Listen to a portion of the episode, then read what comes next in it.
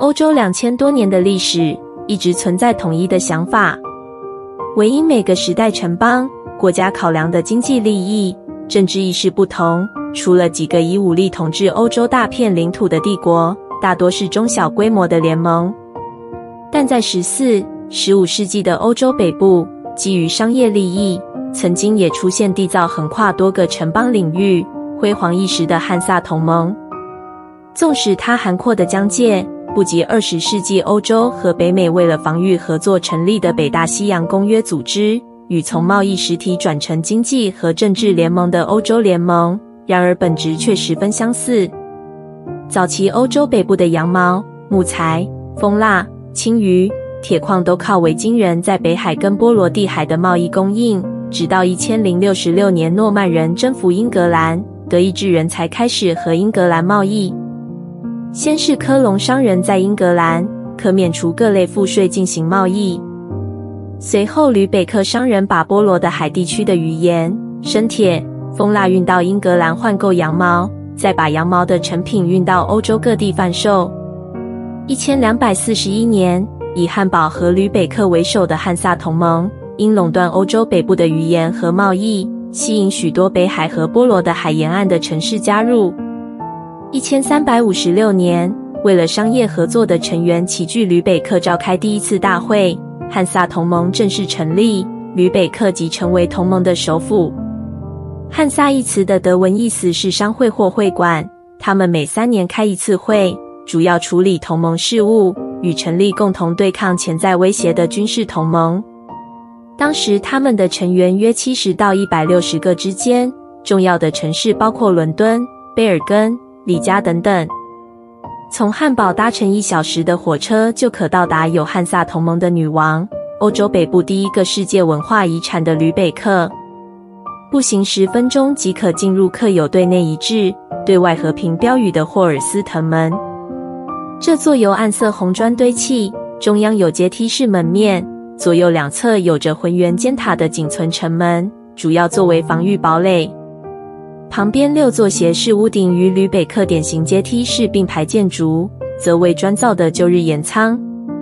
在保留许多中世纪建筑的街道上，游客如同穿梭时光隧道般，可以参观一千三百零八年竣工的市政厅与后侧精雕细琢的白色梯楼。观赏传统浅蓝绿色哥德式双尖塔，至今仍是德国第三大教堂，亦是吕北克最高建筑的圣玛利亚教堂。还有由萨克森公爵狮子亨利海因里希三世在一千一百七十三年建造，具有独特尖塔的吕北克主教座堂，与外表全为红砖，曾为方济各会修道院，现为博物馆和展览厅的圣凯撒林教堂。而从这些五花八门，颇有特色的建筑门面，不难看出吕北克当初拥有的财富和权势。最特别的是，建于一千两百八十六年，堪称世界最古老的慈善机构之一的圣灵医院。这间哥德式红砖建筑系由当地的富商捐赠，透过医院在市区和周围庄园的土地收入供养所谓运气较差的穷人、老人与病人。即使捐赠者的善心并非完全出于无私。多少希望慷慨的行为能为他们在天堂保有一席之地，但是对贫病无依的弱势而言，这是保有生存尊严的最佳庇护所。圣灵医院的门面是富有吕北克风格的阶梯山形墙面与四个细长尖塔，内部则为精致壁画的教堂大厅和长房空间，是哥德式红砖建筑最重要的古迹之一。十六世纪宗教改革后，医院改成养老院。一千八百二十年起，原是成排病床的长房，改成中间有直行走道，两侧全是六平方公尺大的隐秘小隔间。从资料看到，这里每年十一月底到十二月初会举办圣诞市集，吸引许多观光客莅临。另一座值得参观的建筑是从修道院改建，也是世界上有关汉萨同盟最大的欧洲汉萨博物馆。从其至高处远眺波罗的海的出海口，整座城就像钟摆亭在十七世纪解体时的实体博物馆。一千三百七十年，汉萨同盟击败竞争商权的丹麦后，不仅免除所有的贸易税，还拥有丹麦的渔获权和王位继承的否决权，可说是权倾一时。然而，十五世纪荷兰士起，开始和没有国家为后盾的汉萨同盟抢占北海和波罗的海的商贸领域。一千四百二十六年，汉萨同盟分别被丹麦和荷兰军打败。吕北克市长逃回时遭市民罢免，汉堡市长被丹麦俘虏并遭处决。随着经常遭受攻击的汉萨商船损失惨重，战争支出大于商业收入，加上成员们获得的免税优惠不一，内部开始分裂。早期汉萨同盟有海军依靠，是欧洲北部重要的政治势力，也获得诸多商业利益。然而，长期执着于造不如买。最低价得标的贸易商角色，却没有发展本土的农业和手工业，以至于当各国纷纷取消汉萨同盟的特权，培养本国的商人后，维系同盟城市团结合作的链接也日益消失。一千四百五十三年以后，随着荷兰海上地图的绘制能力更好，船舶更新更大，运输条件更佳，加上各国重商和实施保护主义。以贸易商自居的汉萨同盟地位没落，城市会员纷纷脱离。